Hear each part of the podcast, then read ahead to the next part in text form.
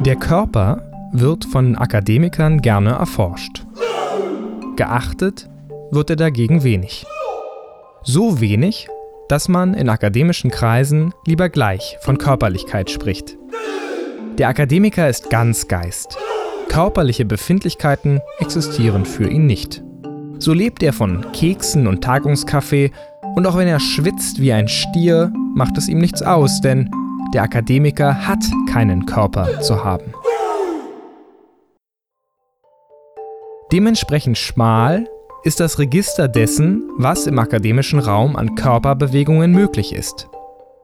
In dieses Register fallen bestimmte Gesten, die sich von der ausgreifenden Gestik, sagen wir, eines Fußballtrainers in Form und Radius unterscheiden. Wie die Sprache, so gebrauchen Akademiker auch ihre Hände auf eine Art und Weise, die der des Normalbürgers und der Normalbürgerin entgegengesetzt ist. Die Hand des Akademikers ist die Verlängerung seines Geistes.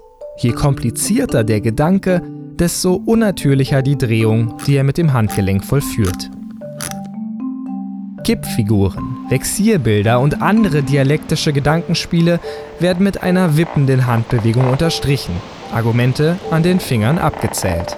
Dabei kommt es immer gut, wenn Punkte scheinbar unabsichtlich übersprungen oder vergessen werden. Erstens, zweitens, viertens. Ja, das Image des zerstreuten Professors will verdient werden. Aber zurück zu den Händen. Differenzierungen zerreibt die Akademikerin zwischen ihren Fingerspitzen wie Salz in einem Stößel. Große Gesten sind tabu, genauso wie Äußerungen der Freude oder Unflätiges, es sei denn der gestreckte Mittelfinger wird zum Zeigen an der Tafel verwendet. Aber das ist eher was für Oberlehrer. Die Lektionen einer Nussschale, nutze deine Hände so, wie es sich für eine Akademikerin gehört. Ignoriere deinen Körper.